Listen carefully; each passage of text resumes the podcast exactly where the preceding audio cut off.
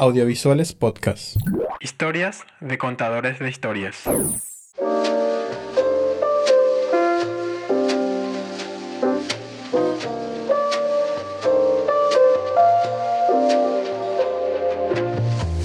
Soy Dulce Centurión, tengo 35 años, soy directora de arte en cine y publicidad. Trabajé en películas como Los Buscadores, Leal y Pedro Juan Dos Caballeros que se estrena el próximo año.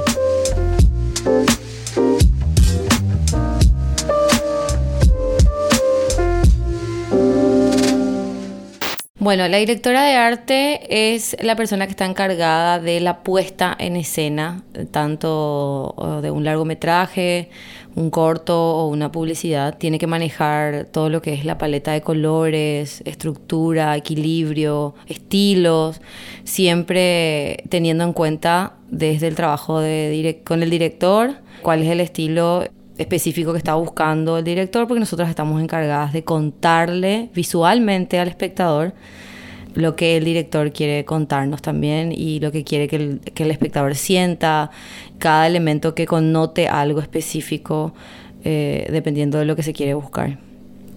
¿Cómo nace tu vínculo con el audiovisual?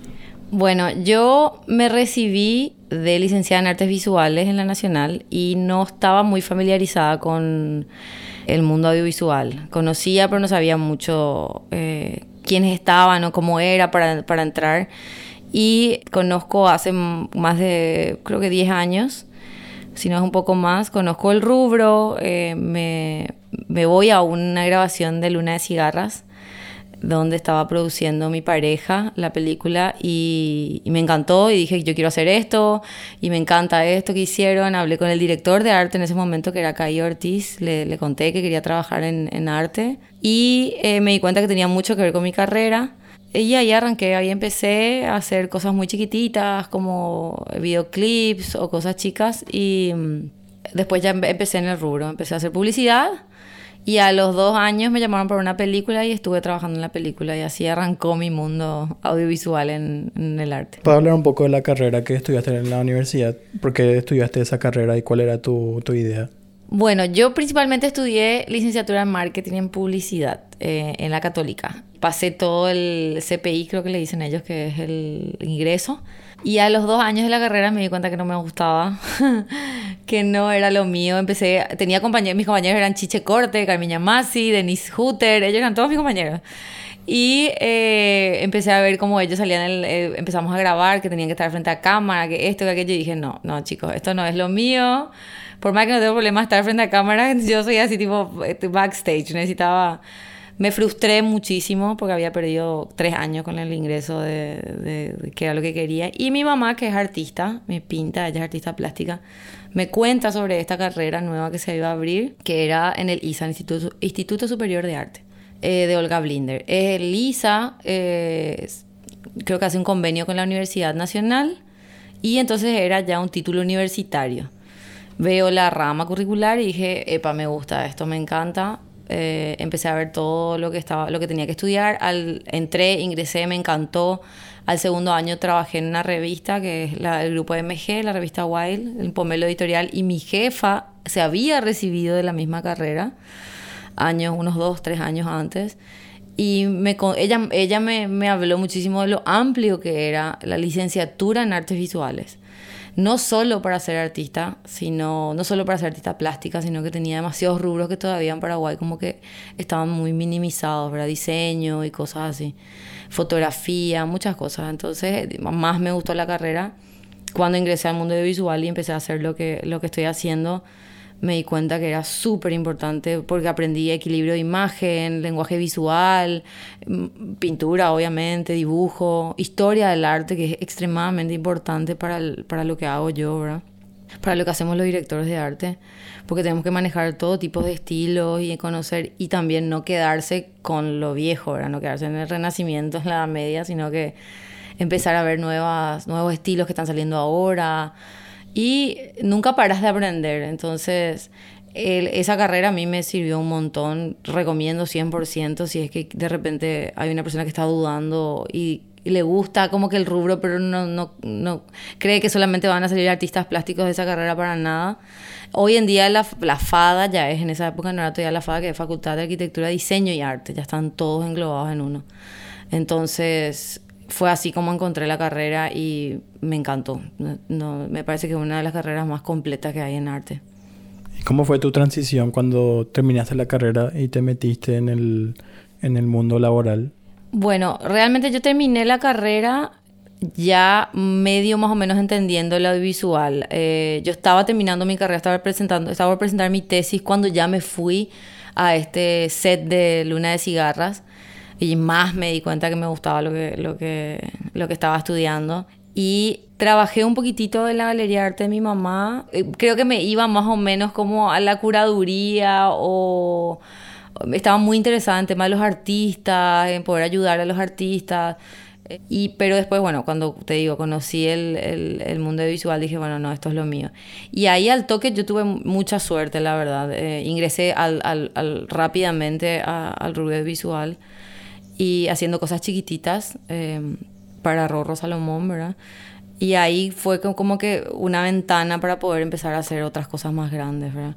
Tuve mucha suerte, la verdad. Así que pues se puede decir que terminé la carrera y ya empecé a trabajar directamente en, en, en lo que me gustaba, en lo que hago hoy. ¿Qué fue lo que te gustó, lo que te gustó mucho del audiovisual para decidir dedicarte a eso?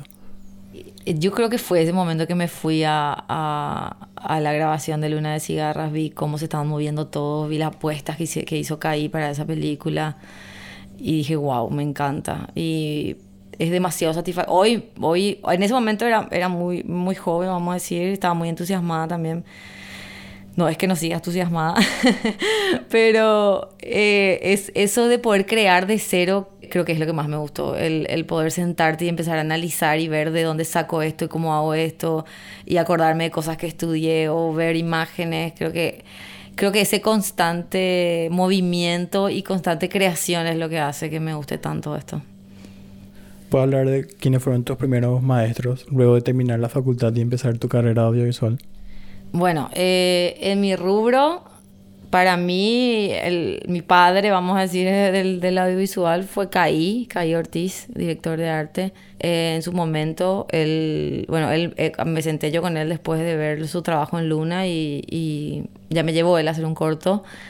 Y ahí arranqué, ¿verdad? Ahí vimos más o menos cómo era el movimiento. porque nosotros de afuera vemos como que, ay, todo está muy lindo y no, no vemos el laburo que hay grande de corridas y de cosas, ¿verdad? Y ahí me, ahí fue así, bueno, ok, quiero entrar, me encanta esto, que ahí me ayudó un montón, eh, hablamos mucho. Y después cuando trabajé en Los Buscadores, que el director de arte fue Carlos Patusa, yo ya lo conocía a Carlos de, de chiquita porque es artista y amigo de mi mamá. Y ese fue mi segundo maestro, ¿verdad? De, ya de un largometraje, ¿verdad? Bueno, yo creo que hasta hoy en día uno no deja de aprender en ni una grabación, en ni un, pero ellos sí, yo creo que ellos fueron las dos personas que, que me guiaron en los comienzos. Hablando acerca de los buscadores, ¿cómo fue ese proceso creativo en ese largometraje? Yo trabajé en los buscadores, ponerle que dos años después de entrar al audiovisual, más o menos no quería hacer, me estaba muriendo de la vergüenza, tenía miedo. Me acuerdo que me llegó el guion eh, en Semana Santa por una colega y me dijo, toma, toma, lee ya, vas a hacer ya. Y yo así, no, no quiero hacer. Y nada, me animé, empecé a leer eh, de cero, empecé a desglosar, o sea, nadie te cuenta de repente cómo se trabaja en un largometraje. Era muy, muy, muy, muy insegura en ese momento y también tenía mucho miedo de de no hacer un buen trabajo, de que era mucha, mucha potencia, o sea, mucha, mucha responsabilidad. Una película es mucha responsabilidad, entonces, nada. Pero fue una experiencia espectacular. Yo, eh, fue mi escuela, siempre le digo a Tana, eh, creo que para muchos fue una escuela. Eh, los buscadores, porque también ahí como que aparecieron también todos estos, como te estaba comentando, todos estos, estos nuevos freelancers de, que ya estaban todos divididos en producción, vestuario, arte, eh, como que fuimos naciendo ahí y, y, fuimos reforzándonos entre nosotros, ayudándonos entre nosotros también. Entonces fue espectacular de aprendizaje de, de cosas que, que, bueno, que las volví a repetir, cosas que no volví a repetir porque me di cuenta que, que, no estaba bien o que no hice bien esto, que podía haber hecho de una manera diferente. Entonces sí, una escuelaza, escuelaza. Para después, para Leal, ya tenía muchísimas cosas aprendidas, eh, fue más fácil hacer un desglose, fue más fácil presupuestar Y ya para Pedro Juan la tercera, eh, de taquito, súper bien, por suerte, pudimos hacer, entendíamos, vamos a decir todo. Seguramente para mi décima película ya voy a hacer con un ojo cerrado. Ojalá, no, mentira. Ah, pero sí, eso, el aprendizaje fue espectacular.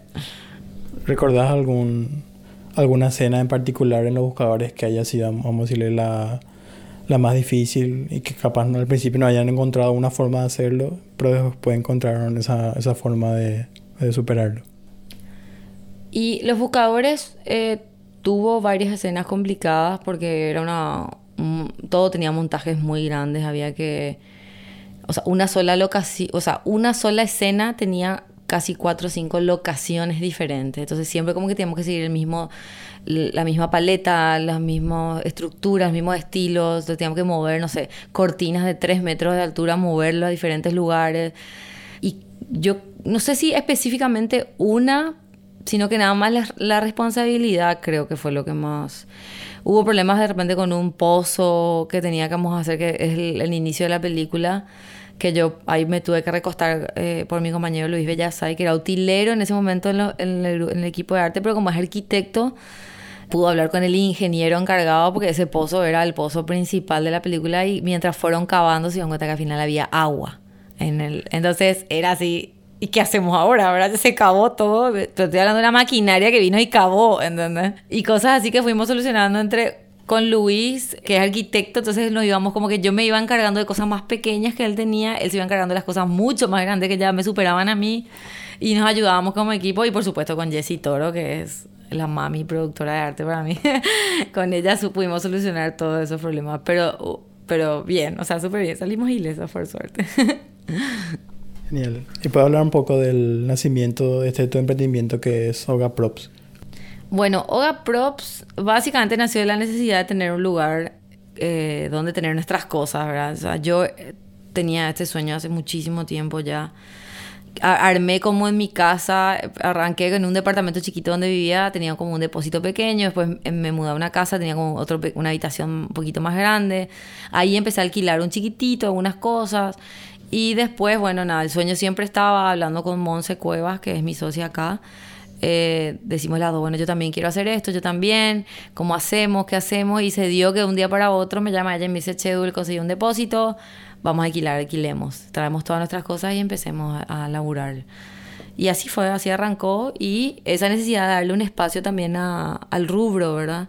De, de, que vengan los directores de arte, fotógrafos, productores, etcétera, y pueda rendir también el dinero y puedan tener la posibilidad de no tener que ir a comprar algo, sino que pueden venir y alquilar nomás a, a montos súper accesibles. Poder ayudarle también al rubro, ¿verdad? Es una empresa que está constantemente, prácticamente hoy en día, después de dos años, ya cumplimos dos años, está en sí o sí en todas las publicidades vienen y alquilan, o eventos, o, o la otra vez no sé, nos, nos alquilaron para un concierto. Entonces cada vez como que me doy cuenta que va creciendo un poco más y que y que va generando necesidad a la, gente que viene y, busca y quiere buscar y nos está preguntando constantemente. Entonces, eso, así que nació de eso, de, de poder dar una ayuda a nuestros colegas y también para nosotras, ¿verdad? Tenemos, o sea, nosotras dos somos las, eh, las dueñas y después le tenemos, tenemos un espacio de vestuario arriba de la oficina donde está Luján Riquelme, que es vestuarista y ella tiene su espacio también arriba como un subalquiler, ¿verdad? Pero sí, Monsi y yo somos la, las dueñas de, de Oga Props. Llega Leal. Leal, que fue la película en donde por primera vez fuiste directora de arte de, la película. ¿Puede hablar un poco del cómo fue la germinación del, del proyecto? ¿Cómo fue el inicio, la, todo lo que tiene que ver con la preproducción? ¿Y de qué manera lo afrontaste teniendo en cuenta que era tu primera experiencia estando al frente? Leal fue un desafío muy grande, sí. Eh, ahí hicimos codirección con Monse Cuevas, que hoy es mi socia acá en Nova Props. Nosotras nos llevábamos muy bien. Creo que una de las facilidades que, que teníamos las dos es que nuestras parejas eran los dos directores. Entonces, como ella trabajó tanto con Pietro, yo trabajé tanto con Rorro, teníamos como más facilidad de entender a nuestros directores. Es demasiado importante entender que no, los directores son todos diferentes y cada uno tiene su estilo diferente. Entonces, en eso nos ayudaba un montón saber cosas que de repente ya no había necesidad de preguntarles porque ya sabíamos lo que nos iban a decir, ¿verdad? Pero sí, fue en cuestión a presupuesto, eh, en cuestión a tiempo, sí, como que la peli fue avanzando a toda bala. Eh, una de las cosas que más feliz a mí me pone leal es que mucha gente jura y cree que eh, la sala de inteligencia existe, que la casa de, de, campo existe, que todo estaba así tal cual, ambientado, decorado, como se diga. Y no, todo estaba hecho desde cero, todo, todo, todo. Entonces es muy espectacular. Ah, no, pero esto sí, esto se grabó en tal lugar. No, no, no. Tipo, siempre dije que iba a subir el antes y después de todo leal, pero bueno. Es muy genial eso, sentir que la gente ve como algo que, ah, bueno, ya estaba puesto, una oficina puesta y, y lo hicimos de cero. Con un presupuesto bastante ajustado, pero yo creo, por lo menos estoy muy feliz del trabajo, creo que salió bastante bien. ¿Cuál fue el principal desafío que tuvieron en, Leal? En Leal, uno de los desafíos muy grandes, como fue también en los buscadores, que eso no te dije recién, los buscadores fue el frío. Un frío, frío terrible, frío, frío. Nunca tuvimos tanto frío. Y en, lo, en Leal, el calor. En Leal nos íbamos a Chacoí a grabar y el calor es desgastante. Entonces, eso fue uno de los desafíos. Pero el crear de cero fue lo que más nos, de, nos, no, nos hizo eh, taladrar la cabeza un poco de tener que conseguir cierta cantidad de cosas, armar de cero. Eso creo que fue uno de los desafíos. Pero uno específico, te digo, no tengo uno específico de ninguna película porque todo siempre es un desafío muy grande. Cada escena es, no, este no puede ser así, bro. Pero bueno, así nomás, uno va solucionando a, a medida que va avanzando, ¿verdad? El aprendizaje más grande que me dejó es el yo puedo hacer esto. Creo que eso fue, el, el poder decir, bueno, en los buscadores tenía un miedo terrible. El leal también como que todavía estaba un poquito insegura, pero to tomé la aposta. Tomamos la aposta con Monse y sí, bueno, vamos a hacer, vamos a solucionar, vamos a ver cómo hacemos esto, vamos a diseñar. Y yo creo que después de terminar Leal fue así como, bueno, ya estoy, estoy, estoy, voy, venimos a hacer otra peli. Antes de Leal tenía como miedo todavía de encargarme de la cabeza de una película. Y ahora, y cuando terminé Leal fue eso, fue decir, bueno, amo las películas, me encantan, quiero vivir de largometrajes y me animo a hacer muchas más y ojalá haga muchas más películas y que, que vengan las series, por ejemplo, series nunca hice o, o cosas así, como que eh, la confianza esa que se siente después de terminar un proyecto tan grande y decir, bueno, quiero más, ahora quiero, quiero probar otra cosa, eso. ¿Cómo fue tu relacionamiento con las otras áreas en el largometraje? No solamente con el director, ¿cómo, cómo es la comunicación con el director de fotografía? Con los sonidistas, con la producción, con los eléctricos, para que todos vayan juntos dentro del proyecto. Bueno, yo siempre digo que una película no hace una sola persona, hacemos todos, toditos, hasta el último runner que está en la película, eso es demasiado importante. Y es muy, muy importante estar en conexión con todos todo el tiempo, ¿verdad? Con el director de fotografía trabajamos súper bien, que fue Nicolás Gorla, creo que era el apellido. Eh, fuimos viendo con él el tema de los veladores, de las cosas, de las luces, de esto, yo quiero esto, dibujando este tipo de luz con Escalante, que fue el sonidista, extremadamente bien, con él súper bien. Luego había cosas que yo no, a veces le preguntaba a él porque no entendía o porque no sabía y él me volvía a explicar súper bien.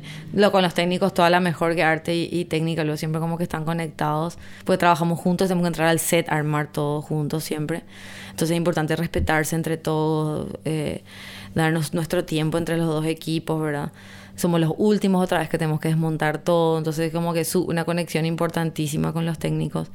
Vestuario espectacular también, porque hay, obviamente vestuario y arte trabajan eh, netamente pegados, que trabajamos con Lía, y espectacular con Lía también. Eh, ella la tuvo muy clara desde el principio y respetó la paleta de colores eh, y trabajamos constantemente súper bien. El crew siempre, la verdad que impecable, súper bien. ¿Cuánto tiempo de preproducción tuvieron? Leal, si mal no recuerdo, creo que fueron tres meses o dos por ahí. Y grabamos cinco o seis semanas, creo. Poco tiempo es, es muy poco tiempo para, para una peli tan grande como, como Leal.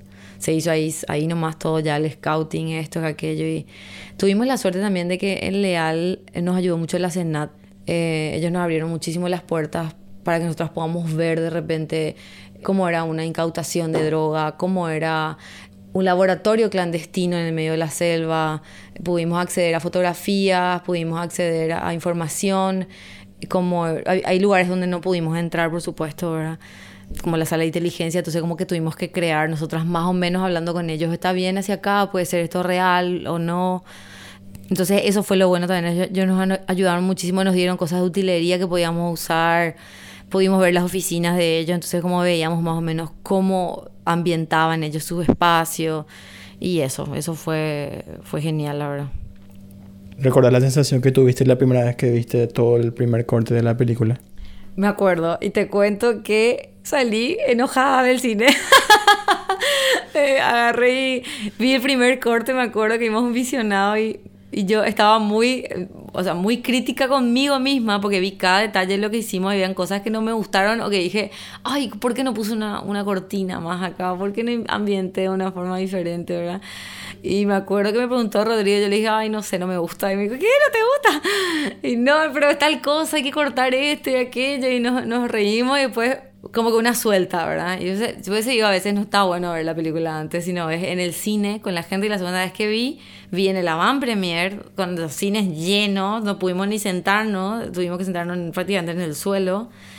Y ahí ver la película con la gente riéndose, con la gente aplaudiendo, con la gente que, que, que disfruta, eh, con la, viendo las reacciones del espectador, es otra cosa. Ahí sí decís, bueno, está bien, parece que hice algo lindo, ¿verdad? ya después de Leal, ¿cambió de alguna forma tu forma de trabajar con los proyectos que haces normalmente audiovisuales? Sí, totalmente, totalmente, sí. Eh, yo en Pedro Juan, Dos Caballeros, que es la que se estrena el próximo año, pude decidir completamente mi equipo y eh, poner de repente también ver ciertas cosas como logísticamente o presupuestariamente. A medida que, que, fui avanzando me di cuenta, bueno, puedo solucionar esto de una forma o no.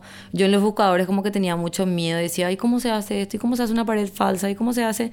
Hoy en día te digo, sí, tranqui, te ploteo, te pongo una pared falsa, ya está, te ponemos un techito. Es como que la experiencia te ayuda para ir resolviendo más fácilmente los problemas sin tener que gastar tampoco tanto presupuesto.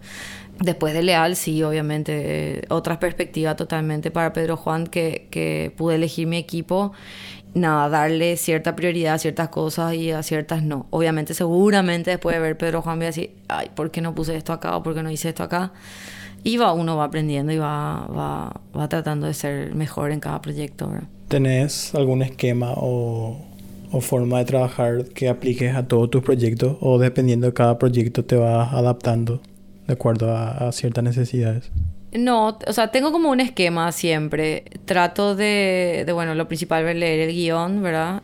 En cuanto a largometrajes, hacer todo ese desglose enorme. Y en cuanto a publicidad, es mucho más diferente porque hay proyectos muy chiquititos de repente o hay proyectos, pero siempre el guion madre es la Biblia, ¿verdad? después del desglose, voy haciendo las consultas pertinentes a, la productora, a los gastos, para poder yo proponerle al director también eh, no proponer un circo cuando yo tengo que hacer una feria nomás. Entonces, cosas así. Y tengo como siempre la misma estructura, el desglose, eh, hago mi búsqueda de, de, referencias una vez que hablé con el director y con el cliente en caso de publicidad. Eh, trato de no buscar referencias básicas como irme a Google nomás o cosas así. Siempre como que estoy en la constante búsqueda de páginas nuevas, de afuera publicidades de, no sé, Austria, Tokio, como que voy, por más de que nosotros no tenemos ese presupuesto de repente en Paraguay, pero me gusta presentar, hacer presentaciones en base a, a lo que realmente quiera contar la publicidad en ese caso, ¿verdad?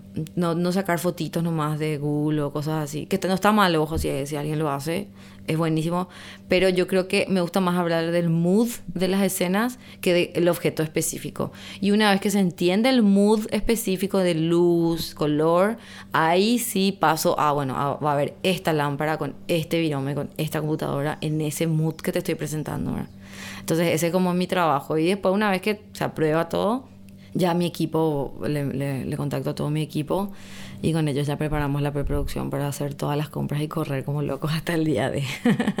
Hablando sobre las referencias, tus referencias suelen ser generalmente siempre películas, cosas referentes al video, también tienen algunas otras fuentes que no, no necesariamente están relacionadas con el audiovisual.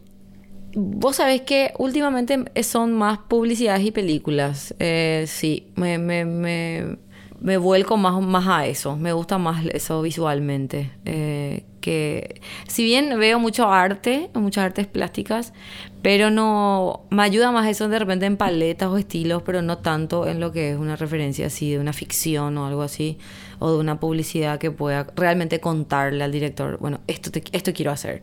Porque si me voy a lo muy abstracto también, ay, mira, te muestro una obra Modigliani porque esto me habla del concepto y no le voy a o jamás comprar al director, sino le muestro tal cual como quiero que se haga. O pasamos ya al plan B, que es el diseño, un diseño 3D. Eso siempre hago cuando tengo escenografía, sí o sí, para no dejar random más la idea. Entonces armo un diseño 3D con Silvana Balinati, que es la, es la asistente con la que trabajo ahora, que es mi ambientadora también. Y con ella armamos toda una escenografía. Si es una escenografía, armamos todo un diseño 3D para mostrar in situ todo. Porque si le muestro un cuadro nomás de Van Gogh, no van a entender. ¿Puedes hablarme acerca de tus influencias hoy en día?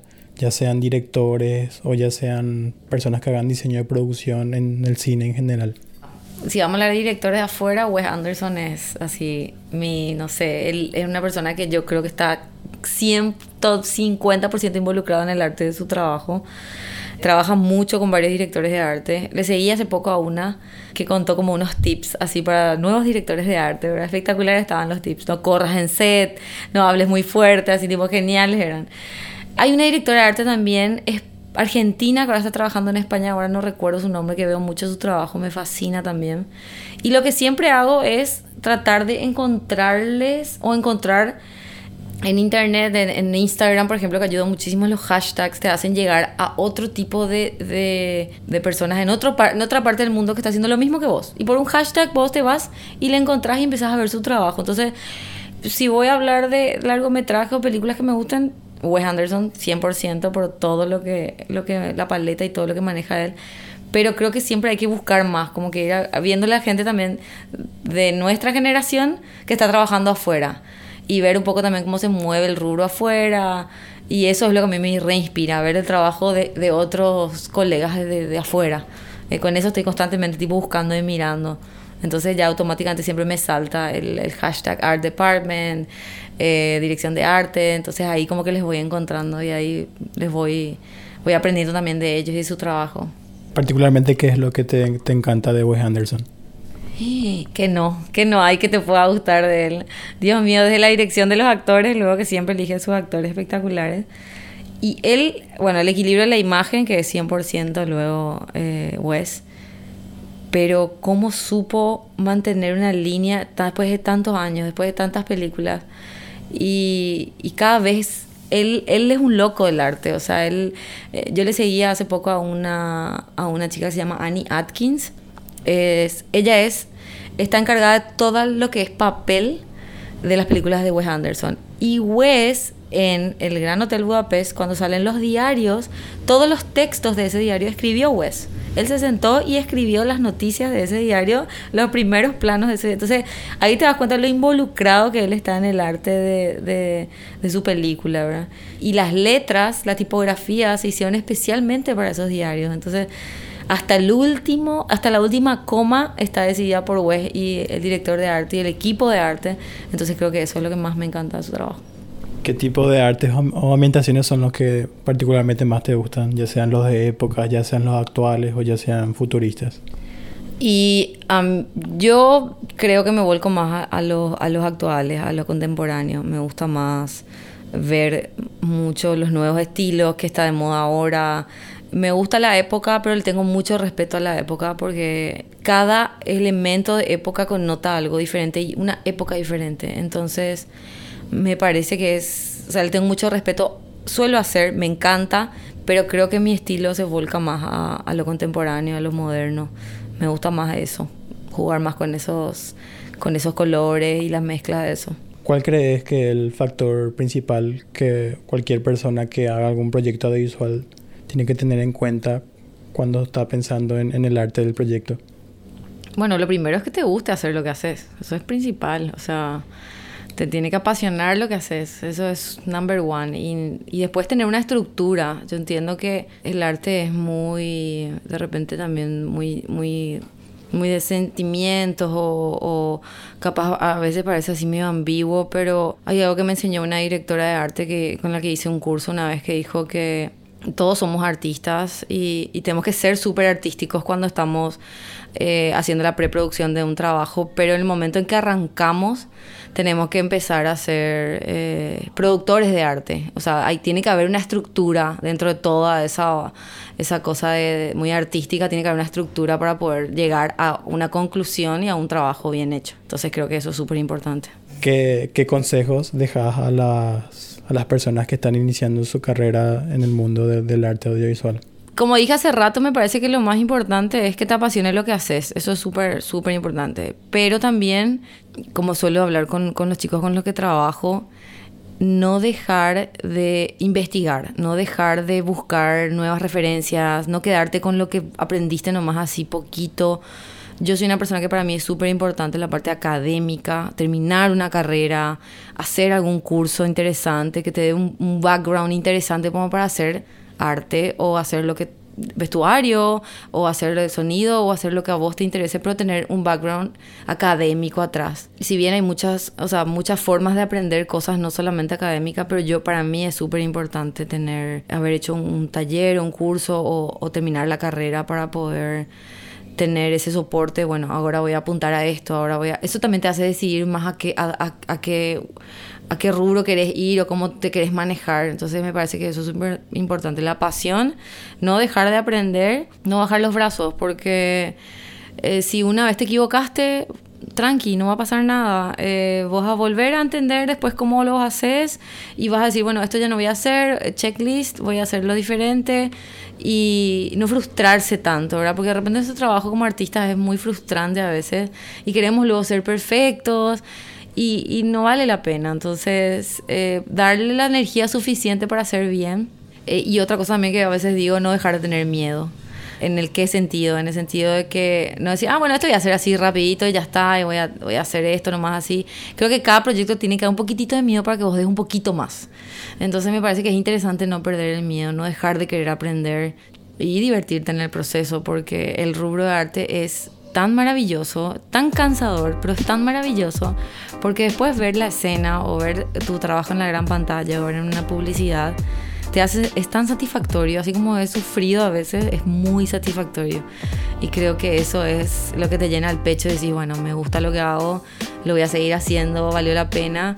Y lo que siempre digo, y le digo a todo el mundo, es que todo siempre se termina. Cada proyecto se termina. No es que nosotros estamos haciendo, alargando un proyecto por año, que estamos atrás de una oficina todo el tiempo haciendo la misma cosa. Sí hacemos lo mismo, pero hacemos para personas diferentes y proyectos diferentes. Y creo que eso es lo genial. Muchas gracias. De nada. Gracias, por, gracias Juan por invitarme. Muchísimas gracias.